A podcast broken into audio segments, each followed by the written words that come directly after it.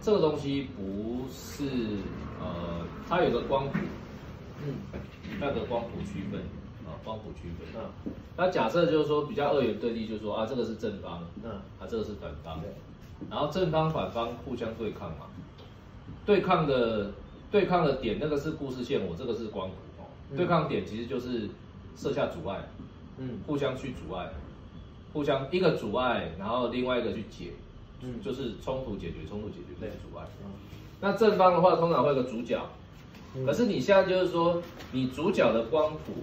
它不见得是，一定是，一定是最正派的啊。它可能就是，呃，它必须要有一个去代表他立场的，比如说他是，他是支持移工的啊，呃，劳工权益，但是要有一个比他更。呃，比他更激进的，嗯，光谱比他更多的出来，啊、呃，比如说就是，呃，主角我，我他的，我假设说这个是 A，啊，这个 A 比他更激进，他比他更靠近去冲突这边，他比他更靠近冲突这边，这个 A，那这个 A maybe 是，你可以设啊，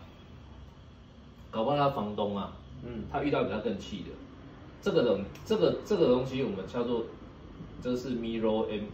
诶，mirror image，嗯，I M A G，嗯，这个 A 就是这个主角的立场的 mirror image，嗯，就是它立场的对应，但是它光谱比它更更强更强。假设它三级层，主角只有两级，嗯，或甚至于主角刚开始没有动机，它只有一级，嗯，对。那你反派的话，比如说你反派就是这边要有一个反派的主角嘛，嗯。那你反派主角的话，就是必须要有一个 mirror image，也是一个反派，假设是 B，嗯，这个 B 的光谱又会比它更深，出来去对抗。那有的在有的片里面，假设 B 可能是，哎，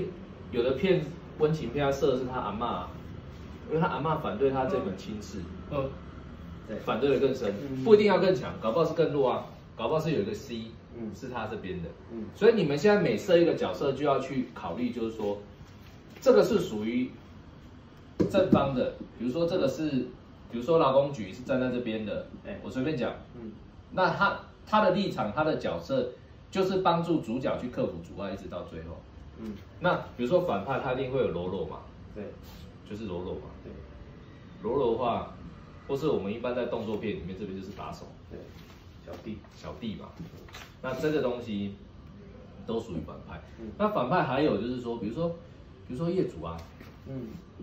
业主他光谱没那么深，嗯，他是站在反派的，对，他是站在反派的后面，对，但其实他的理念是跟他是一样的，对，他也是他的 mirror image，嗯，比如说我看一个片，他的主角，他的理念就是反反战的，啊，结果主角是反战，结果他哥比他更激进，每次就是去前面举牌子。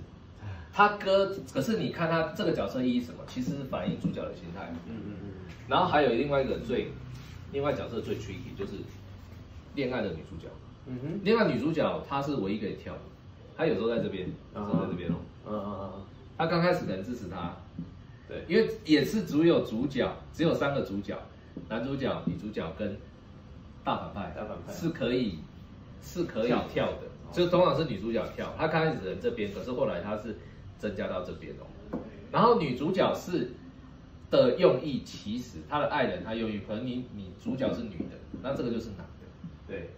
她用意其实是去补足这个人的人格，嗯嗯嗯，把他这个人的特质、人格、个性让观众看得更清楚，嗯，他不是花瓶，对，他也是有立场的，所以这个光谱你就可以去切嘛，说啊，我这个角色光谱在哪？这个角色光谱，然后最靠前面是最激进的，对，可能不是主角最激进。主角刚开始，故事刚开始，主角的的理想可能都不是征服世界，没有那么伟大，像海贼王或什么，他们刚开始是出来浪迹天涯，没有那么伟大。那可是到后来，他才是越来越高情商。那这两派人去对抗。那还有第三派的人是，就是过场角色，OK，比如说商店啊，或是呃申请的员工啊，这种就是他并不是属于这两个，对，但是这个叫功能角色，功能角色，对。那这边的人，我们就是这叫同盟。他们是这边的同盟，那这边的人就是他是这边的盟友。对，那你所加的一个新角色都是不是乱加，是说他是属于这个支持这个立场。那相对你看到这个图，就有一件事非常重要，到底正方反方的理念是什么？嗯，这个刚开始就要去切很深，嗯，这个是很核心的，到底他们支持什么？对，现在我们反正反两方以事件来讲的话，反方就是什么？反方就是欺负这些移工的，正方就是拯救这些移工的，或帮助这些移工的人。那女主角当然是正面嘛，反方的话，我们就有一就雇主嘛，我们叫他们叫雇主。对，雇主就在讲他在后面，那雇主，然后前面有一个这个是，这个是很反的，因为他是中介，因为这个角有一个中介，我们后来是有有个叫有个中介，嗯，因为中介是直接关系到他的利益，雇主有什么事情就是找中介，那所以中介搞不好是他的隐秘漏、隐秘局更全面，光谱更深，你看雇主嘛，然后后面还有一个董事长。因为我们其中这当然这是设定啊，就是反正就是雇雇主跟董事长他们那个意意思是一样的，然后这个是中介，对。那你这样去两方对抗对抗的时候，你就要去标说，呃，现在最难的是另外一个就是不是光谱的话，但是你就要想第一个事件能让主角事件崩坏，前面百分之二十，然后他走出自己世界，开始跟他们对抗的事件是什么？那最好用的模式，我称作那个叫做蜘蛛人模式，就是蜘蛛人，呃，他觉得世界不止，他觉得这个世界是冷漠的，他不想去关心他。嗯。然后当他拥有那个能力的时候，他有一次就是在商店，然后看到人家抢劫。啊，对对对。然后他他后来就是，因为那个老板对他很苛刻，他见死，然后他他他就他就不想理他。结果那个人出去，就那个强盗出去，就把他叔叔枪杀，造成他的世界观崩坏。原来有一天死掉了会是我的亲人，所以他走出他的巢穴。其实通常用那一招蛮好用的，在人类之子也是啊。他，对啊，他大家都看说哇，世界最后一个新生儿出现了。然后他看一看，就拿了杯咖啡，他跟每个人走的方向是相反，他走出去，他往外面走。可是走外面走的时候，忽然。那个街边爆炸，砰！他那个咖啡什么人都飞掉，他发现他世界崩坏了，再也不出手，亲人死掉或谁死掉，对，然后他不得不出来啊，对，对他觉得应该要做一点什么，对，他可能就是他可能自私，可是他发现有一天，我靠，这件事情已经踏到他生命的界限里面了，嗯嗯嗯，他想要出来做一点事情，嗯，一开始是一定是一个不得不。这个就是第一幕走向第二幕的死掉那一幕，看到那一幕就是